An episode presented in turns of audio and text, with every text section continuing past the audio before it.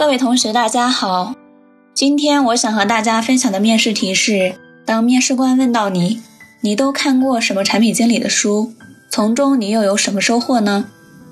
那针对这类问题呢，我建议大家以一种结构化思维的方式去回答，由小到大去回答。我需要说一遍的是，这不是固定的答案，大家一定要跳出学校那一套死板的思考方式，用一种结构化的思维方式去回答所有的问题。那如果有人不知道结构化思维是什么样一种方式呢？我推荐大家去阅读两本书，第一本书叫做《金字塔原理》，第二本书呢就是李中秋的《结构思考力》。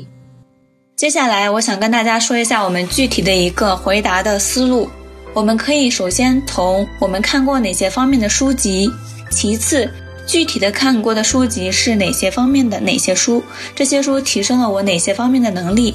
最后呢，我们可以具体的拿某本书来说，提升了我具体哪方面的能力。那落实到产品经理方面呢，加深了我的哪方面的能力？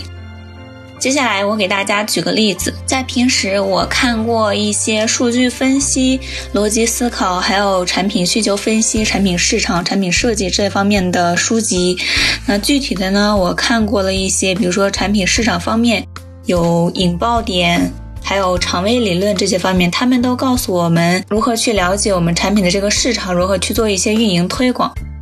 另一方面呢，我还看了一些产品设计的书籍，比如说最经典的用户体验要素，它告诉我如何去了解用户的体验，包括它还有哪些的结构，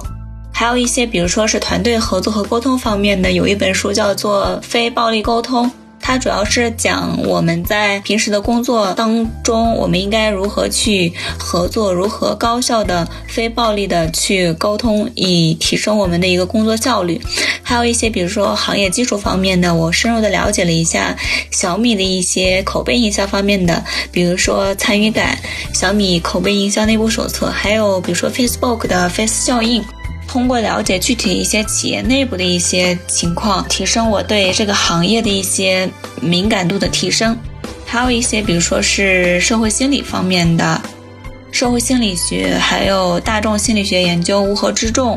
还有一些用户力之类的，这些呢对于我来说，因为我比较喜欢偏向于 to C 类的产品经理。所以我觉得多了解一些心理学，对于我提升对用户心理的把握、对用户体验的一个把握有帮助。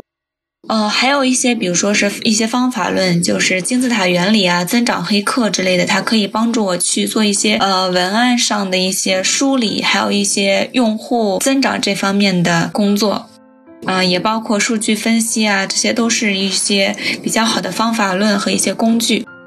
就拿用户体验来说吧，为了提升我对用户体验方面理解的能力，我去找来这本书来读。呃，这本书主要介绍了五个关键性要素，即战略层、范围层、结构层、框架层和表现层。从五个关键性的要素，也就是五个层来讲出了我们为什么要做，也就是我们的用户是谁，解决了用户什么样的问题，产品的定位是什么，产品的商业目标是什么，以及我们该怎么做。嗯，比如说采用什么的功能，采用什么的内容来达成我们的目标，嗯，以及最后我们要做什么，嗯，产品要做成什么样子，可以用结构图、线框图和高保真图这样的方式来表现出来。这本书对该方面知识的讲解比较透彻，在我阅读的过程中呢，我通过记一些笔记，还有画一些思维导图去进行深入的解读和剖析。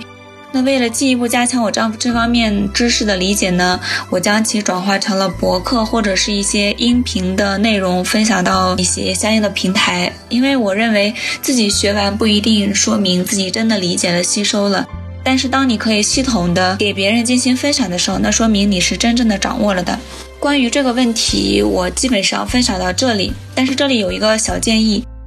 我们在详细介绍某一本书的时候，需要有两个注意的点。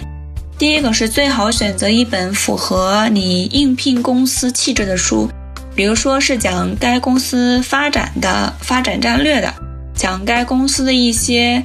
呃营销手段的，或者是该公司高层写的比较畅销的书，或者是竞争对手公司的书，没准你还能倒出个一二。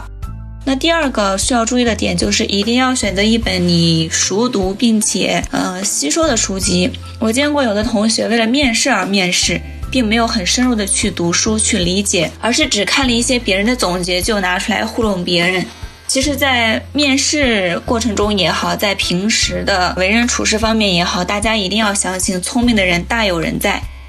最好还是踏踏实实的多读书、多积累、多吸收，别到了面试的时候才觉得书到用时方恨少。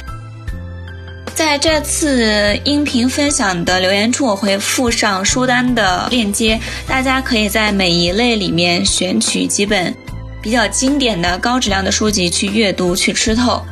一方面呢，对你的产品知识提升有理解；另一方面呢，也是为了以防不时之需。毕竟读书这种事情是每天去读、月月读，慢慢积累起来的，是会融化到你的骨血里面的。况且作为产品经理，大家都知道很重要的一个素质就是纳新，也就是及时的学习。那书籍呢，就是一个非常有效的途径，所以日常积累、日常阅读是非常非常非常之重要。最后，我需要告诉大家的一点是。在整套的音频分享中，我只提供一种方法和思路，我并不提供标准答案。也希望各位听者可以取其精华，去其糟粕，择优享之。最后，祝大家面试顺利。那我们今天的分享到这里就结束了，感谢大家的聆听，我们下期再会。